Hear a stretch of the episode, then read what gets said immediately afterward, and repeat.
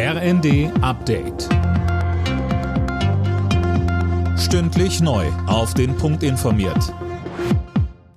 Ich bin Gisa Weber. Guten Morgen. Die Fußball-WM in Katar beginnt. Mit dem Eröffnungsspiel des Gastgebers gegen Ecuador geht es heute ab 17 Uhr los. Begleitet wird die WM von massiver Kritik. 32 Mannschaften sind beim Turnier dabei.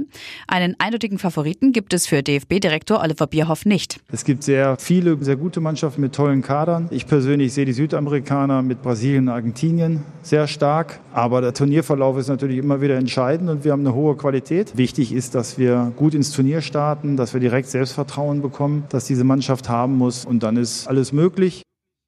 Die deutschen Gegner in der Vorrunde sind Japan, Spanien und Costa Rica. Das Warten geht weiter. Noch immer gibt es keine gemeinsame Abschlusserklärung bei der Weltklimakonferenz im ägyptischen Sharm el-Sheikh. Einig geworden ist man sich zuletzt beim Streitthema Ausgleich für klimabedingte Schäden. Eigentlich sollte die Konferenz bereits am Freitag enden. Der neue Twitter-Chef Elon Musk hat das Profil von Ex-US-Präsident Donald Trump bei dem Online-Dienst wieder freigegeben. Es war nach dem Sturm von Trumps Anhängern auf das Kapitol am 6. Januar 2021 gesperrt worden. Musk ließ die Twitter-Nutzer nun in einer Umfrage darüber abstimmen, ob sie eine Twitter-Rückkehr Trumps befürworten. Eine Mehrheit hat sich offenbar dafür ausgesprochen. Trump selbst hatte zuvor erklärt, nicht zu Twitter zurückkehren zu wollen. Er wolle lieber bei dem von ihm selbst gegründeten Netzwerk Truth Social bleiben.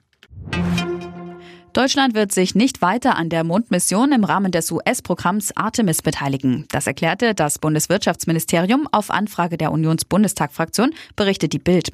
Für einen deutschen Astronauten auf dem Mond seien keine Gelder eingeplant. Und Formel-1-Pilot Max Verstappen geht beim Saisonabschluss in Abu Dhabi von der Pole ins Rennen. Der bereits als Weltmeister feststehende Niederländer verwies im Qualifying Sergio Perez und Charles Leclerc auf die Plätze 2 und 3. Sebastian Vettel startet in seinem letzten Rennen als Neunter. Alle Nachrichten auf rnd.de